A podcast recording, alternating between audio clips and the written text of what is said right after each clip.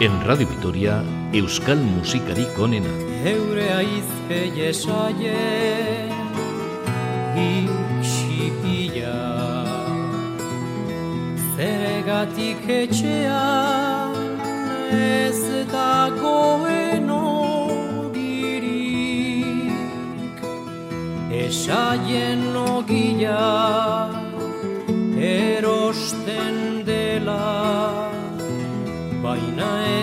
ez apiririk, edo ire aitaren honra. Zetazko boza, erretenaren ondoko murmurio kantaria, azal zaien nola bizi dire,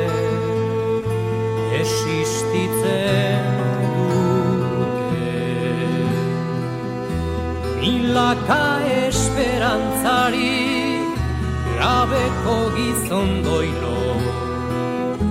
Dirua kamiletzen narauena. Baina egunak etorri behar din agian bihar. Eta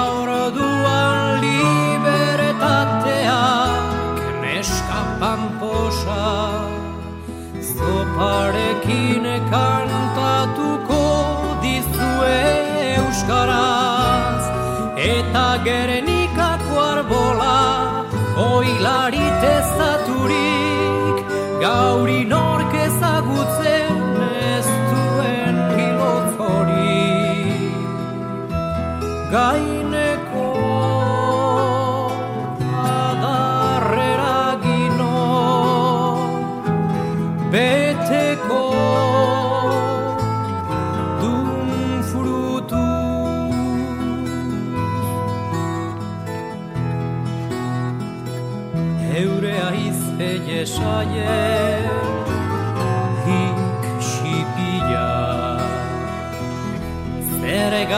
etxean ez dagoen ogiri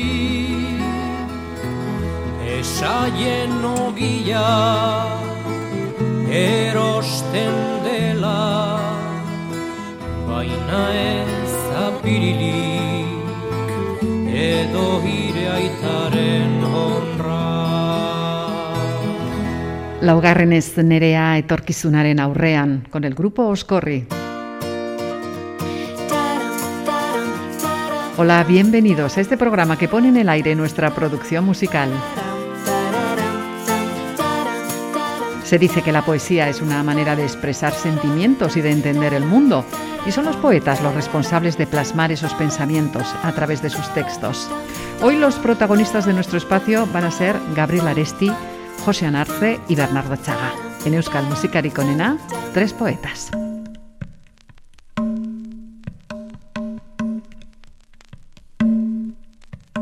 Son muchos los cantantes vascos que han interpretado temas con letras de José Anarce. Ahora vamos con Gonchal Mendivil, es Sara aske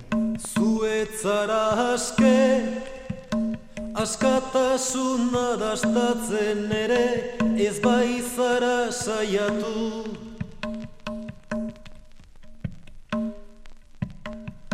Ez zara jakintxu Jakitearen bideak Ez bai ditu zurratu.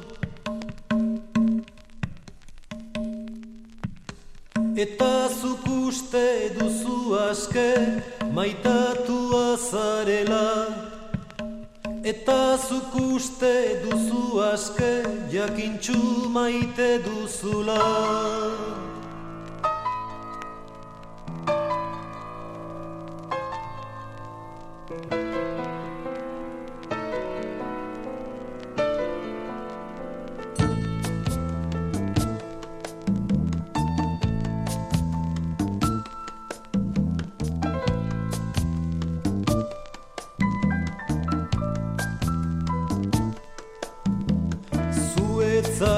maitatua maitatzea zer den inoiz jakin ez duzulako.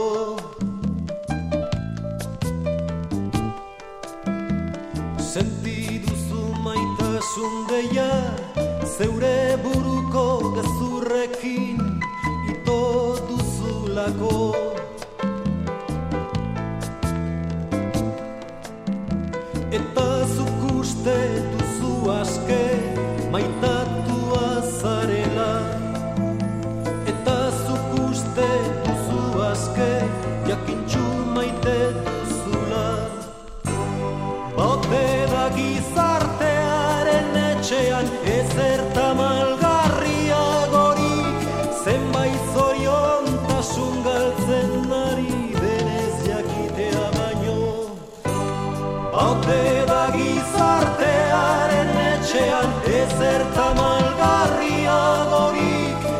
país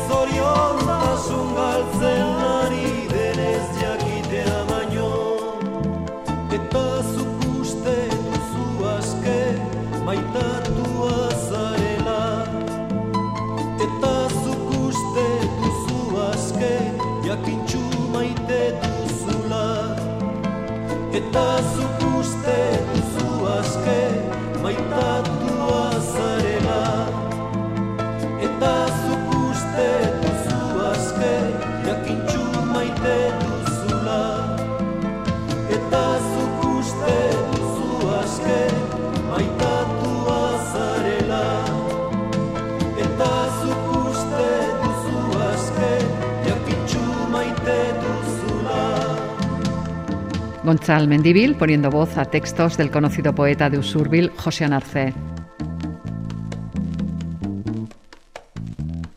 Música y poesía. Así han cantado los intérpretes vascos a tres poetas de nuestra tierra.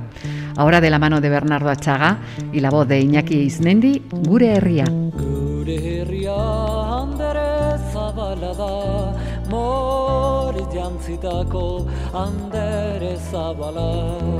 Bere zainetan nodola gasolinaz nasten da.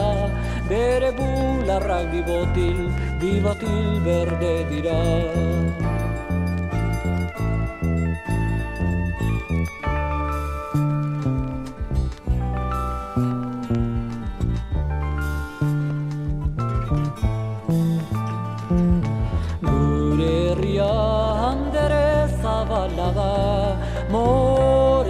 Morez jantzitako handere zabala.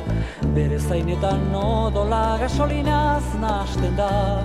Bere bularrak bibotil, bibotil berde dira. Eta hoietako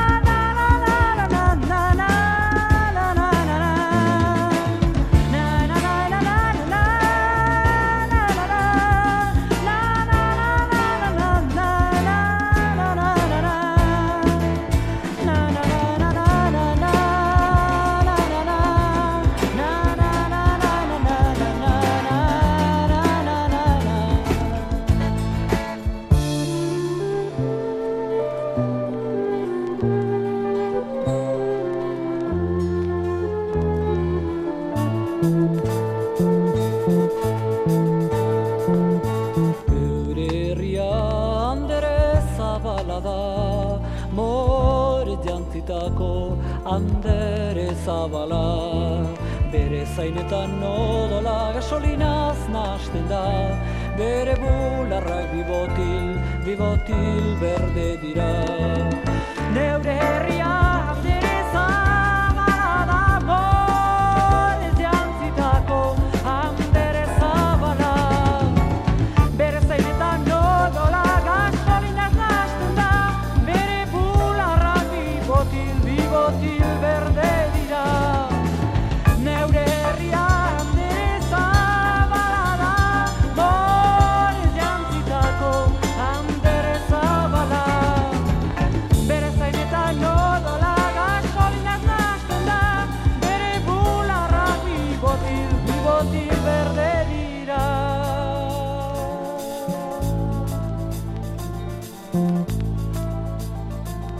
Gure herria, Iñaki Eiznendi, en 1977, con el disco Gureak ez diren kale isileen bi milagarren zamina.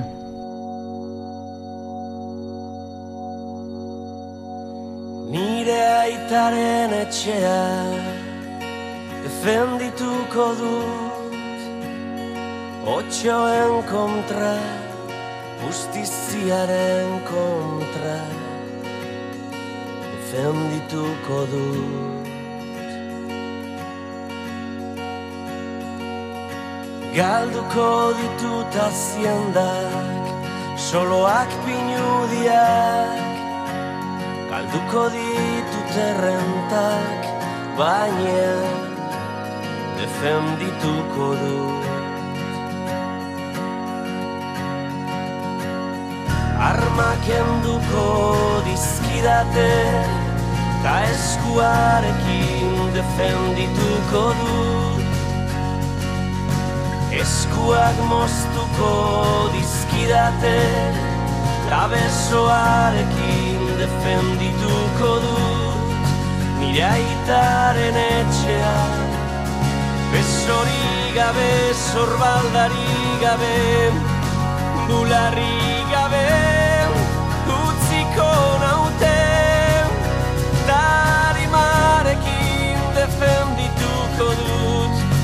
Nire aitaren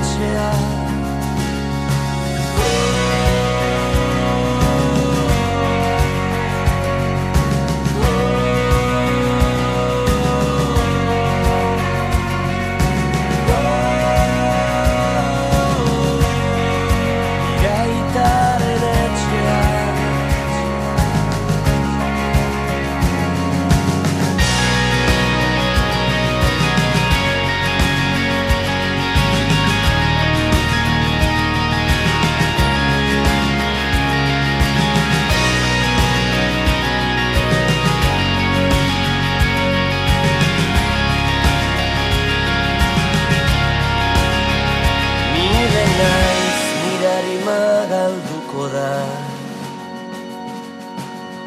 Nire askazia galduko da. Baina nire aitaren etxeak Zutik iraunen du. Nire aitaren etxeak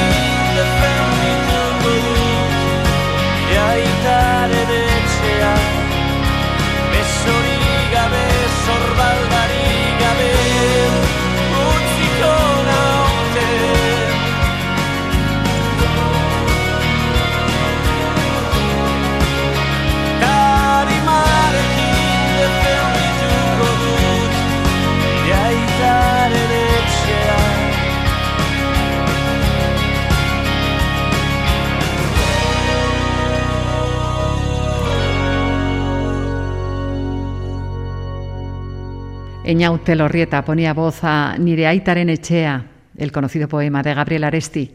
Lo encontramos en el disco de Serrico Kantak.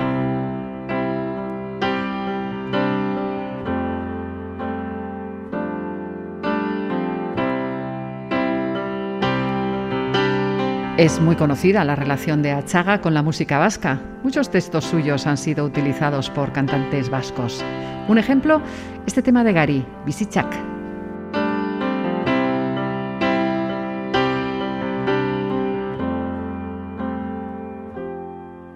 Bizitzak ez du hau ematen Idun inola Aurrera ingo du.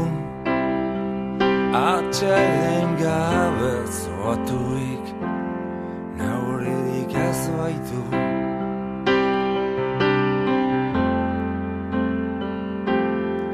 Bizitzak ez du etxitzen Ez badamu alatzetan Ez badu oiten amets Oianarekin eiten du Esertuarekin.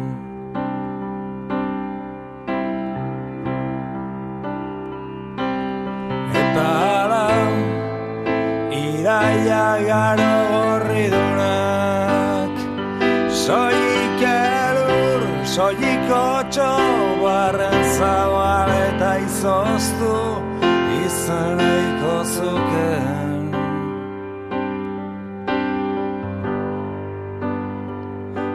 離さないコ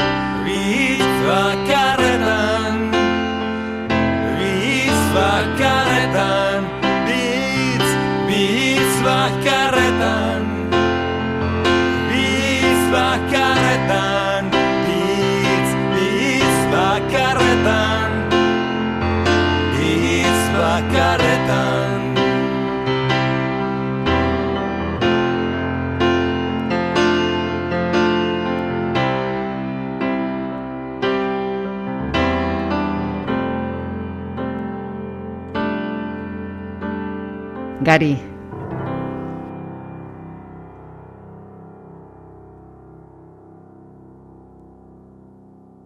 San Simón eta San Judá, Juan Zenu da eta negua aldu da.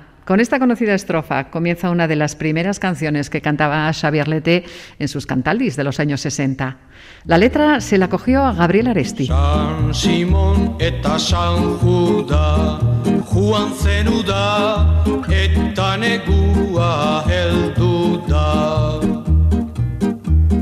San Simon eta San Juda Juan zenu da eta negua heldu da. Ez paletor hobe, bizigera pobre, ere latzonetan,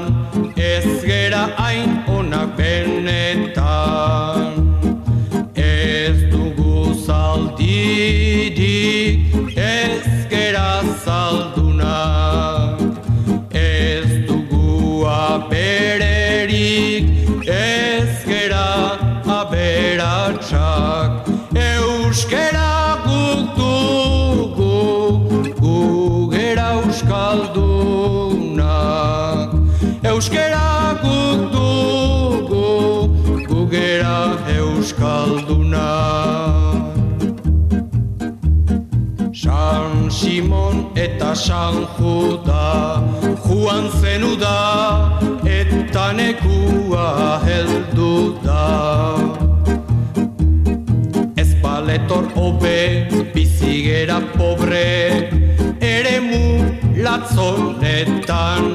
Ez gera hain unak benetan. Ez dugu zaldidik ez gera zaldunak. Ez dugu apererik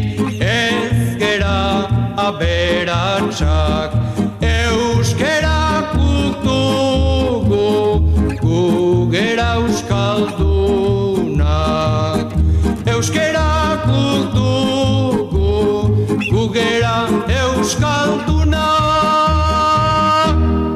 Xavier Lete, el tema está grabado en 1969 en el disco Urrillaren Hogueta Sortziegun.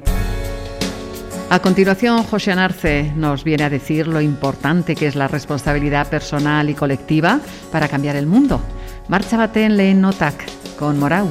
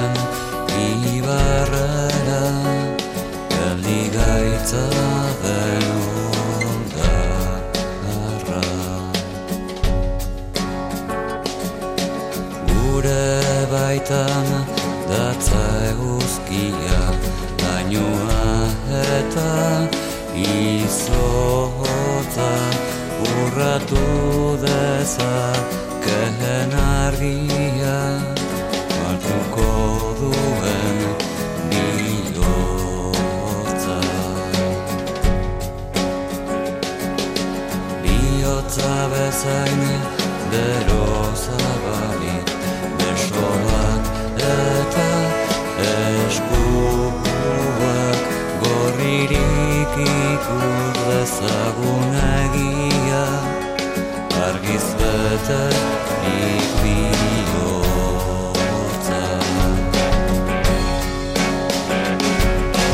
atergo sarik dirau ana azarano zuretu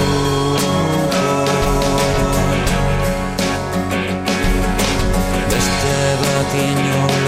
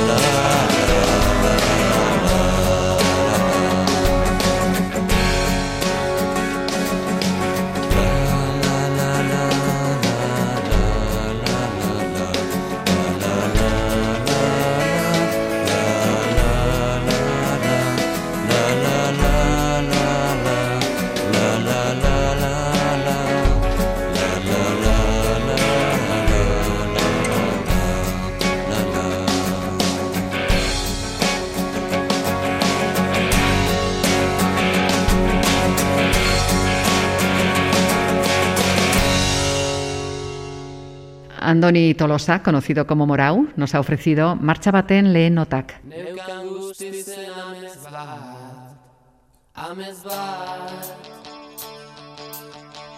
Beti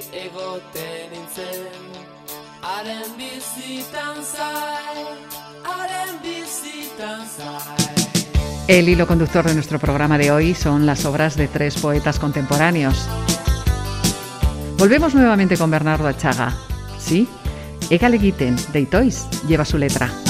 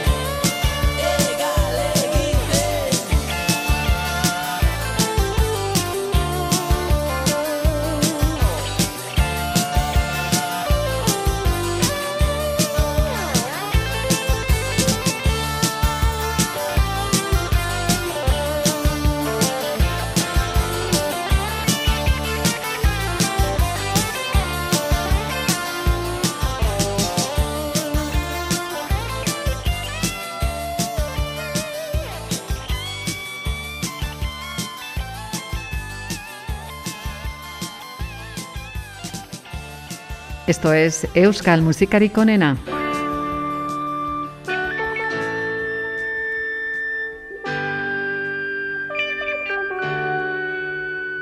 Menudo regalo nos dejó Gabriel Aresti. Guk euskaraz, zuk zergatik ez. De Urco se convirtió en un himno para reivindicar el euskera.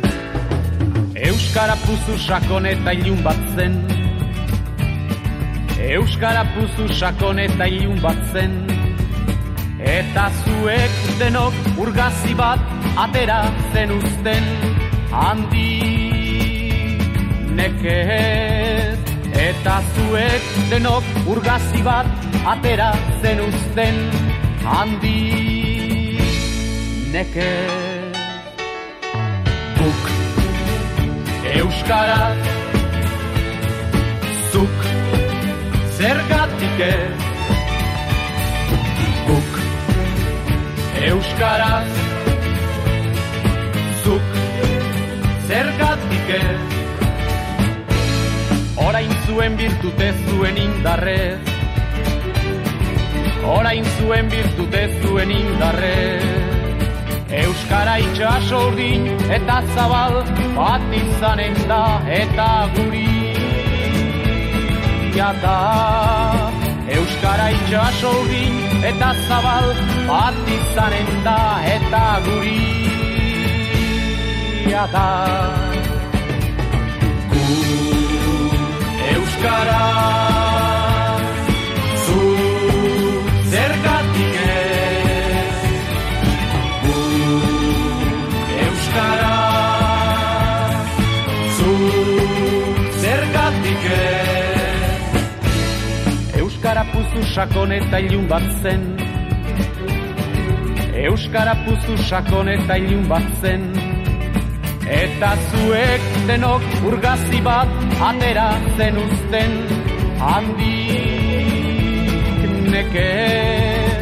Eta zuek denok urgazi bat atera zen uzten. Handik neke. Guk. Euskaraz ez Guk Euskaraz Zuk Zergatik ez. Orain zuen birtute zuen indarrez. Orain zuen birtute zuen indarrez. Euskara itxaso eta zabal bat izanen da eta guri. Da Euskara itxaso din eta zabal bat izanen da eta guri. Da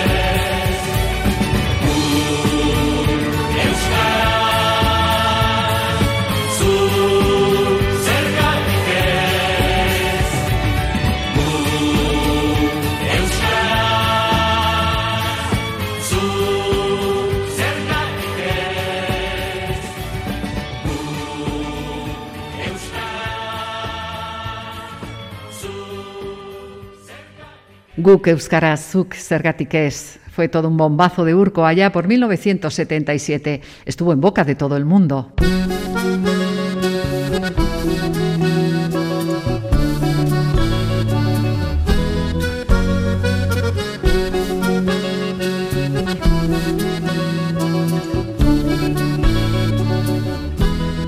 El viento del norte frío, el del sur caliente, el del este húmedo y el del oeste seco. José Anarce, en el poema I Etaní, enfrenta situaciones contrapuestas al amor. A esta letra le puso música y voz Iker Goenaga.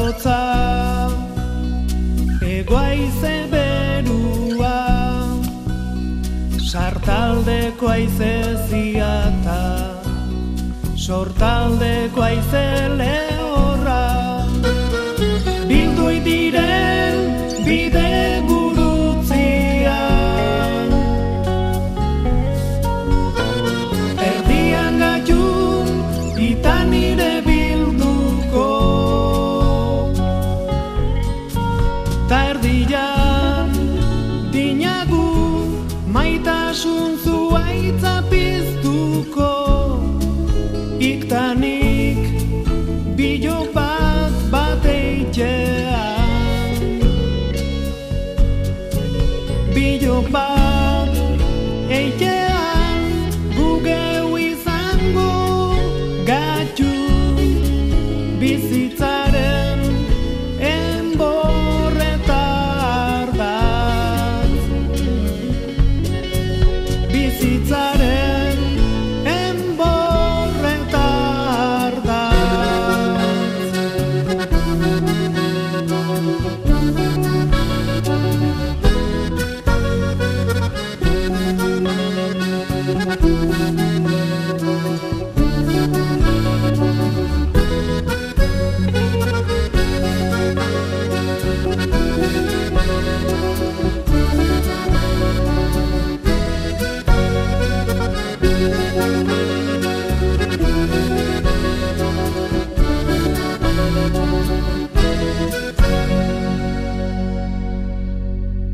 Quizá una de las canciones más icónicas de Rupert Ordorica sea Fasfatum. Las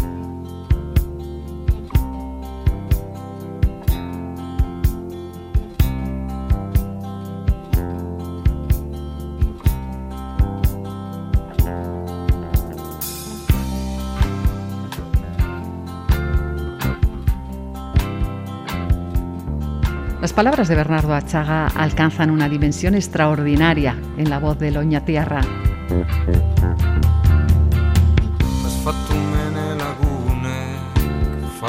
zintristean diote. Moito obrigado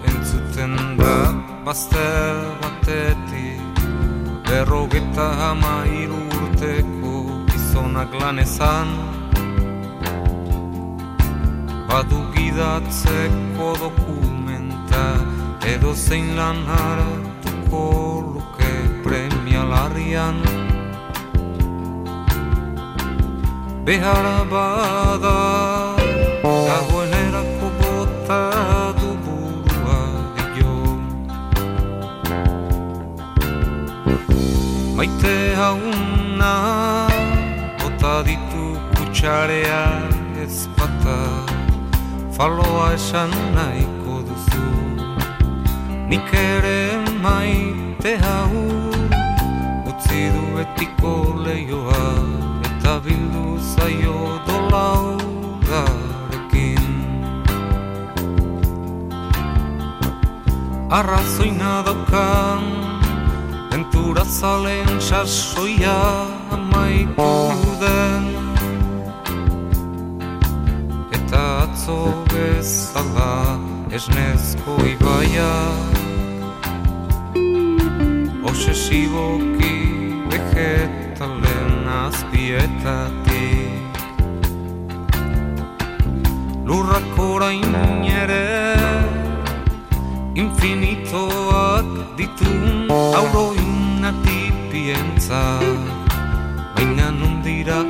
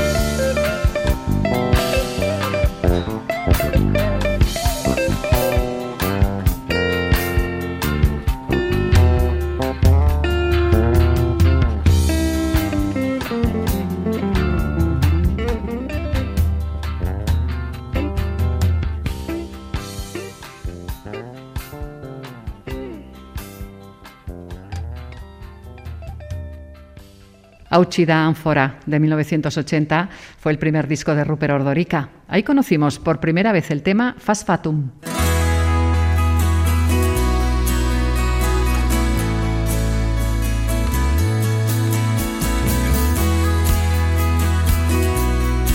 Tengo que estar con el hombre que sufre. Son palabras del poema Quejata promesa de Gabriel Aresti. El poeta bilbaíno muchas veces hacía una foto de lo que veía a su alrededor y este trabajo al que pone voz y Manol es testigo de ello.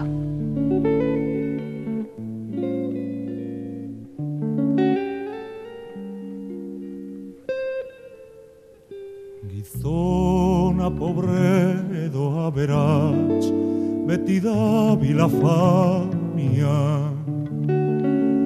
Bizi alferrikako lanian. Benata mina berdin diola, barauan eta janian. Ez dakiela zer den mundutik sakabanatzen da nian.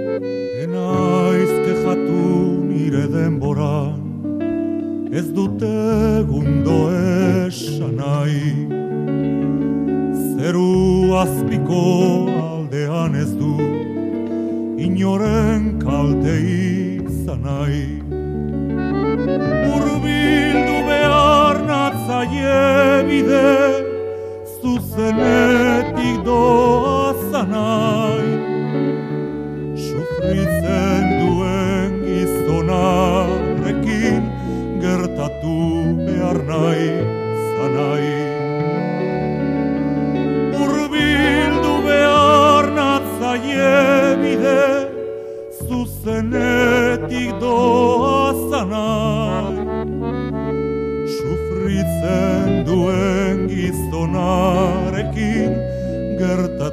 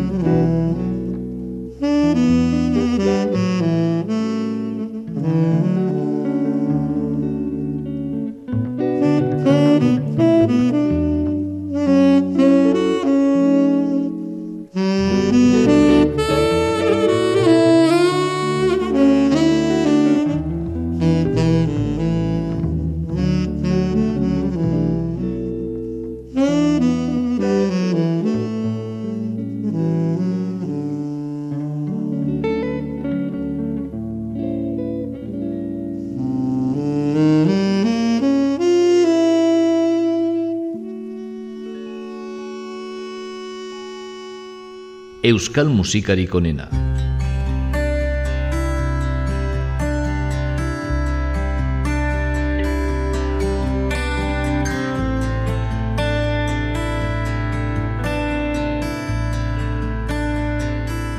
El cantautor de Sornocha, Miquel Inunciaga Iñún, cogió prestado a Bernardo Achaga el poema Egun Finlandia Arbat. Este es su resultado. Egun Finlandia Arbat. egun Finlandia luze bat. Berrogei egun arrunten luzerako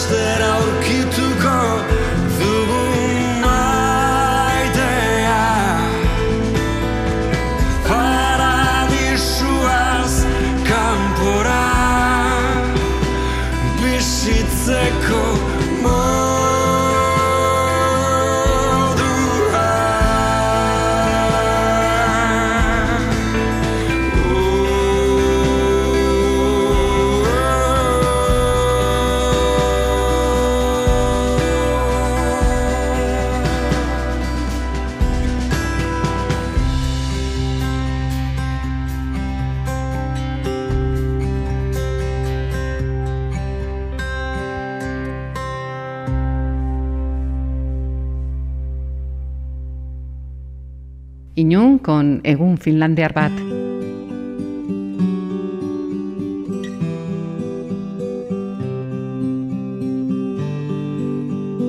Iragana eta geroan de Chomin Artola va a servir para poner punto final a este espacio.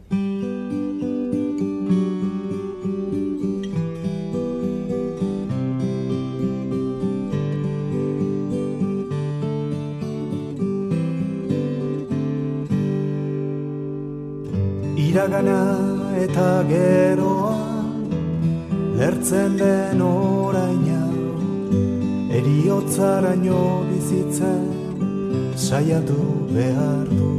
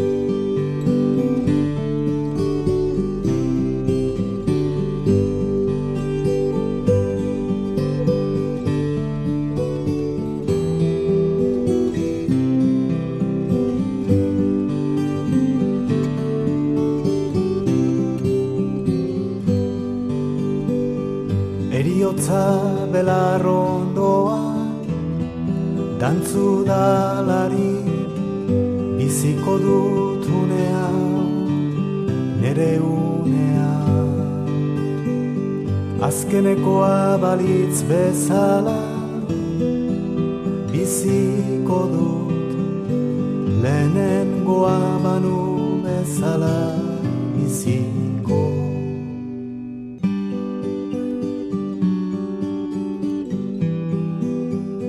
Esta canción de Chomin Artola pone broche a un programa confeccionado con poemas de Aresti, Arce y Achaga.